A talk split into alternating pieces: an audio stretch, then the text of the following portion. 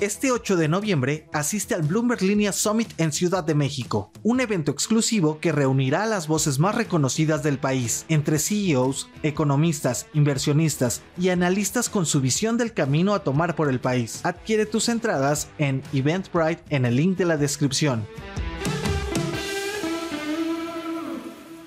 Muy buenos días. México se enfila a crecer por encima del 3%. Varias noticias relacionadas a salidas en la bolsa mexicana, Mifel, Fibra Next, se acerca el fin de la sequía y WeWork estaría a una semana de la quiebra. No olviden hacer clic al botón de seguir del podcast, activar la campana para que puedan recibir la alerta de un episodio nuevo, ya lo saben, cada mañana. ¿De qué estamos hablando? Ya tenemos la estimación previa de cuánto podría crecer México al tercer trimestre. La estimación oportuna del Producto Interno Bruto cortesía del INEGI indica que la economía creció 3.31% anual. ¿Qué tan positivo es esto? Depende de cómo lo miremos. A tasa trimestral se sigue mostrando un crecimiento consecutivo impulsado mayormente por el dinamismo interno, que bien lo sabemos, pero el ritmo al que lo hace es menor. De acuerdo con un análisis de Grupo Financiero Base, esta sería la menor tasa anual de crecimiento observada desde el segundo trimestre de 2022. Esto quiere decir entonces que se continúa observando una desaceleración en el ritmo de crecimiento. El dato definitivo, sin embargo, lo vamos a conocer hasta el 25 de noviembre, pero de mantenerse esta estimación oportuna, México sigue de todas formas en el camino de mostrar un crecimiento promedio anual por encima del 3%. A estas alturas ya sabemos muy bien que Hacienda aplicó un rango bien amplio sobre su estimación del PIB al cierre de 2023 y además este rango es el mismo para 2024. Bueno, este es de 2.5 a 3.5%. Y hasta ahora, en caso de que hubiera una mayor desaceleración al cuarto trimestre o bien incluso un estancamiento, la bolita de cualquier forma seguiría cayendo en ese rango. Hacienda dice que incluso mucho más, pero está por verse. Pasemos a otros grupos financieros. Monex dice que lo que muestra la estimación oportuna del PIB es positiva y permite enterrar de manera definitiva el escenario de recesión para 2023. De muy baja probabilidad el ver una hecatombe económica en los próximos 12 meses, según Monex. ¿A qué hay que darle las gracias? Al consumo y a la inversión fija bruta que en el tercer trimestre alcanzaron máximos históricos estos indicadores. Por un lado, el consumo se ha visto impulsado por el crecimiento de la masa salarial, las remesas, los apoyos del gobierno mediante sus programas sociales y por parte de la inversión fija bruta, pues tiene que ver con la construcción de obras públicas y también por las expectativas, altas expectativas que trae el nearshoring. Es una realidad. Pendientes al 25 de noviembre para seguir platicando sobre esto. Acciones y reacciones.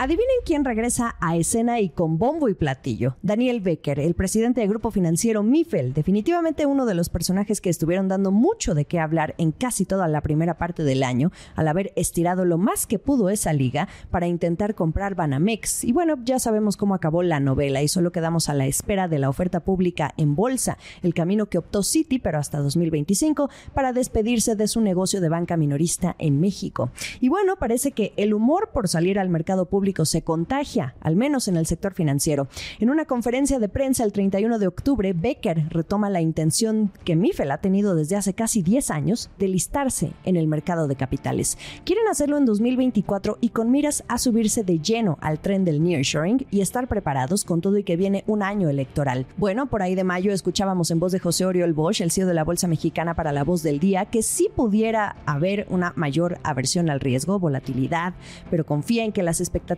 por lo que sucede al interior de la economía mexicana, incluido este fenómeno de la relocalización, se seguirá reflejando en el mercado local. Conociendo su personalidad determinante, Daniel Becker dijo a la prensa reunida que van a ir al mercado a pesar de los acontecimientos locales e internacionales. Y esto es importante porque en la última década, Mifel ha dado pasos atrás en su intención de salir a bolsa, incluso con prospecto de colocación en mano.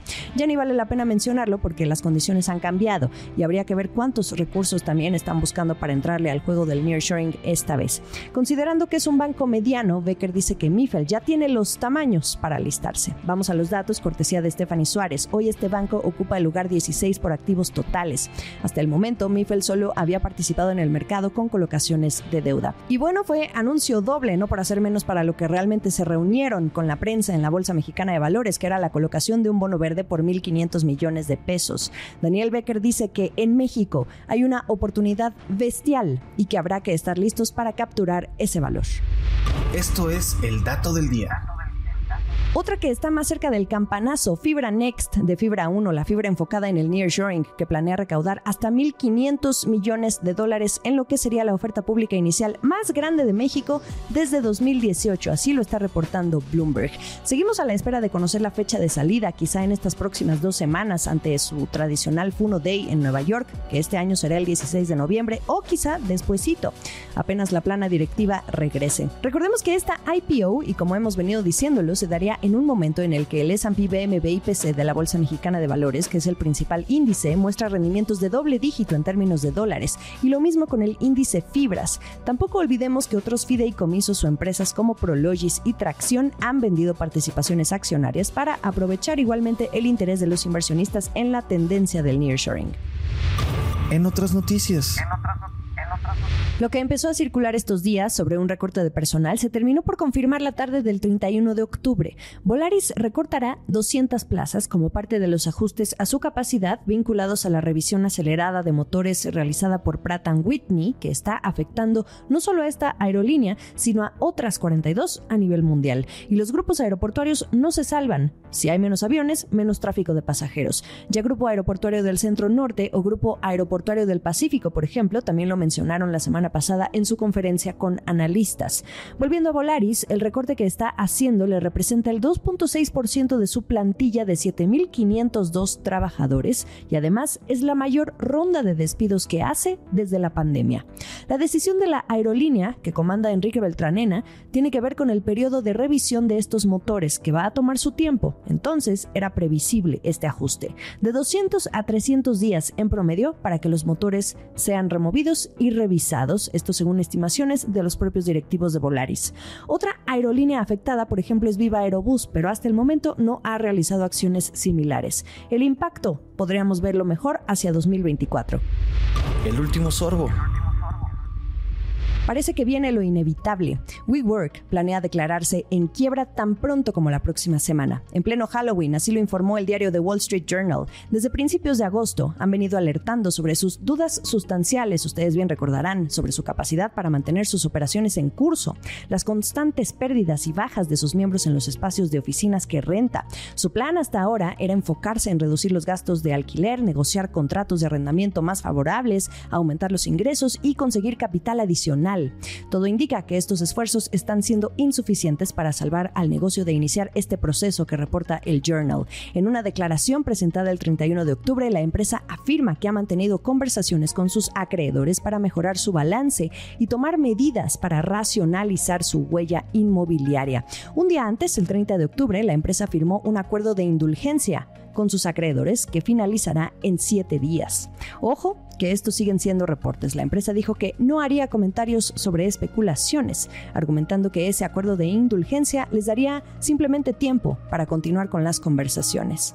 Solo queda estar pendientes entonces. Según el diario, WeWork podría presentar su petición de declaración de insolvencia en Nueva Jersey.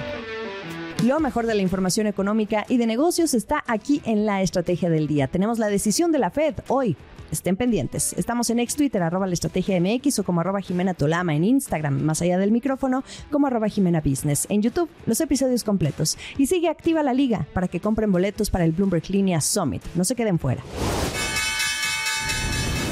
Esta fue la estrategia del día, escrito y narrado por Jimena Tolama, producido por Arturo Luna y Daniel Hernández. Que tengas un día muy productivo.